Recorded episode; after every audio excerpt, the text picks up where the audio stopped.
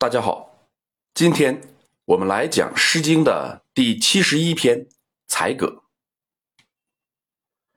我们先通读全诗：“彼采葛兮，一日不见，如三月兮；彼采萧兮，一日不见，如三秋兮；彼采艾兮，一日不见。”如三岁兮。显然的，这是一篇表现男女爱情的作品，完全不必解释。但是，我觉得还有两个问题需要强调：一，三秋和三岁有什么区别？二，抒情主人公是男子还是女子？字典上“三秋”有三年的意思。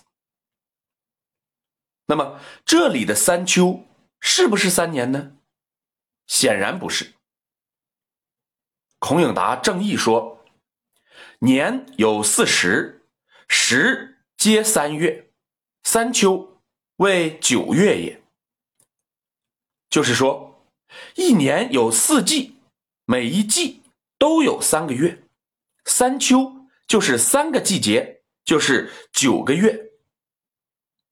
千万不要把三秋理解为经过了三个秋天，那样的话就是三年了，就跟三岁重复了。有人可能会问，那为什么单单用秋呢？孔颖达也有解释，他说：“设言三春三夏。”其意异同，作者取其韵耳。